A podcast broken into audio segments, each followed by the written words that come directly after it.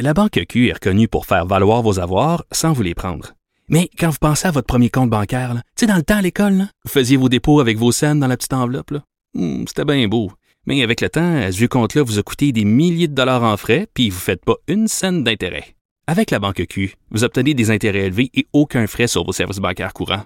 Autrement dit, ça fait pas mal plus de scènes dans votre enveloppe, ça. Banque Q, faites valoir vos avoirs. Visitez banqueq.ca pour en savoir plus. Pendant que votre attention est centrée sur cette voix qui vous parle ici, ou encore là, tout près ici, très loin là-bas, ou même très, très loin, celle de Desjardins Entreprises est centrée sur plus de 400 000 entreprises partout autour de vous.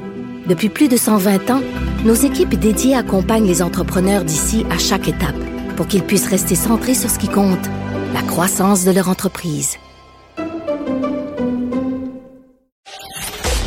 Geneviève Peterson.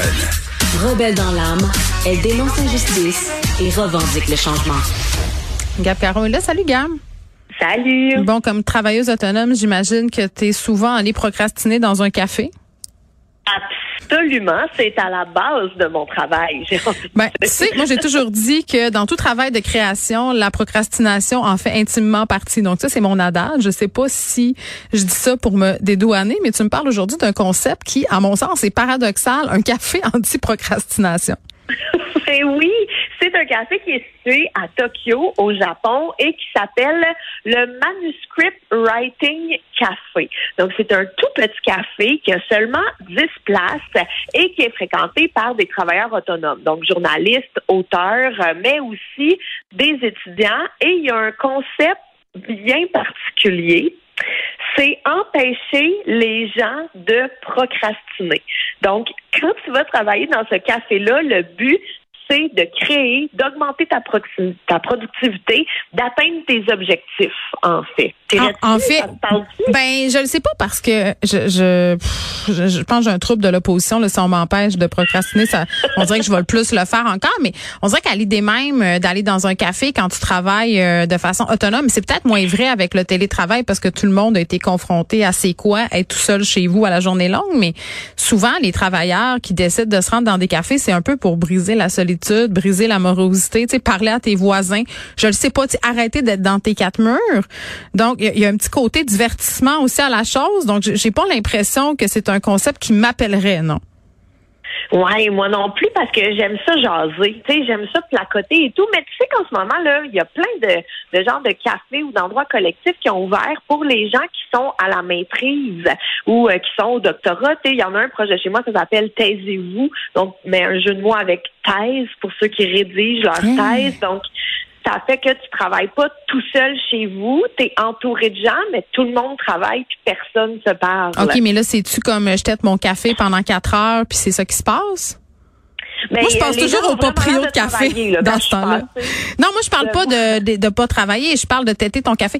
Parce que moi, ce qui me traumatise quand je fréquente les cafés où je vais travailler, c'est qu'il y a des gens qui restent là trois heures puis qui boivent une théière ou qui boivent un thé. Puis je me dis, mais les gens qui possèdent le café, ils doivent halluciner, là. Eux autres, ils payent un local, ils payent du personnel.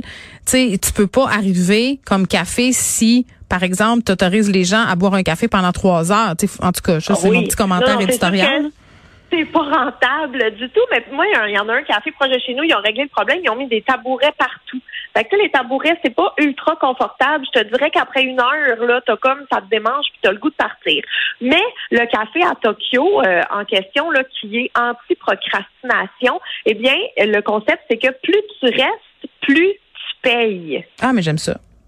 oui, fait que les 30 premières minutes te coûtent à peu près 1,25 euh, euh, pour les 30 premières minutes et plus tes consommations et tout. Mais après ça, on parle de euh, à peu près 3 dollars pour chaque heure que tu OK, fait que c'est le concept de, de l'utilisateur payeur. Oui, c'est exactement ça. Mais c'est pas tout. Hein. La coche qui rend ça encore plus euh, différent et encore plus anti-procrastination, c'est que quand tu arrives, il faut que tu informes le personnel du nombre de mots que tu souhaites rédiger ou le nombre de pages ou peu importe.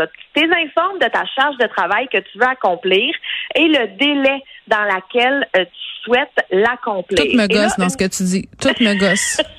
Non. c'est un peu comme être à l'école, en ah fait. Oui, lâchez-moi, là. Je, suis devenue adulte pour pouvoir faire ce que je veux. J'ai envie de me faire régenter par euh, une personne qui a un trip, de, un power trip euh, de barista?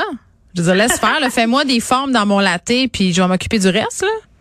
Mais tu as bien fait de le dire, le power trip, parce que tu peux aussi demander aux employés le niveau de surveillance. Ah, ben voyons euh, donc!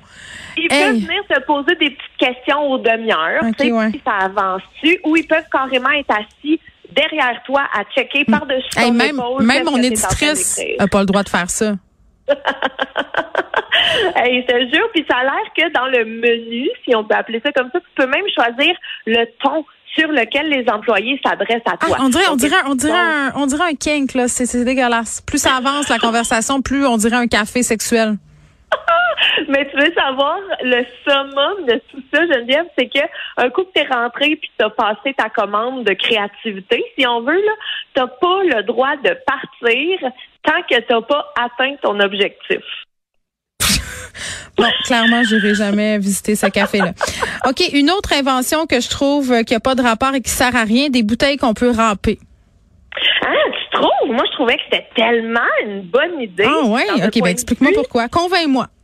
Ben écoute, c'est une compagnie alsacienne qui s'appelle euh, OCNI pour euh, objets culinaires non identifiés. Et ils viennent d'inventer une bouteille à condiments à râper. Donc vraiment, là, c'est comme une bouteille de ketchup et ça a vraiment l'air d'une bouteille de ketchup. Tu aurais le réflexe de la prendre puis de la squeezer, là. Mais euh, au lieu d'ouvrir la bouteille puis de verser du ketchup sur ton hot dog, mettons, tu râpes la bouteille de ketchup. Mais c'est fait en quoi? Et c'est vrai, je suis en train de regarder l'image, c'est vrai que ça a l'air diablement en plastique. Mais c'est, c'est, explique-moi comment c'est fait, là. Je suis comme mystifiée. Ben, écoute, là, j'ai pas tous les procédés chimiques euh, qui ont été. Non, mais donc, tout, tout, est comestible dans ce que je vois, là. Oui, hein? oui, oui, tout est comestible. Et ce qui est génial, en fait, c'est que ben, ça permet de réduire énormément la production de plastique et bon, les rebuts, les déchets, les trucs non recyclés, les bouteilles qui vont se ramasser dans les océans et tout. Et ils n'ont pas juste inventé, là, cette compagnie-là, la bouteille de ketchup Mm. Il y a aussi, bon, le ketchup à la tomate, au paprika, au romarin, il y a de la moutarde, et il y a plein d'autres. Mais est-ce que ça goûte la vraie affaire?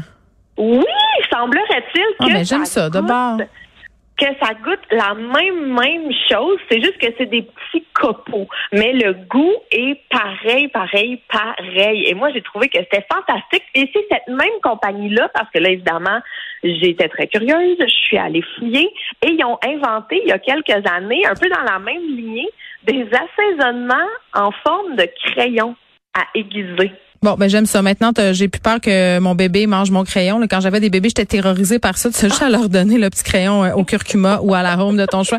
C'est fou intéressant. OK, je te demande ben mais pour vrai, je vais aller voir ça parce que je pense que ça peut être drôle en plus d'être bon. Donc, c'est tout ce que j'aime. Merci.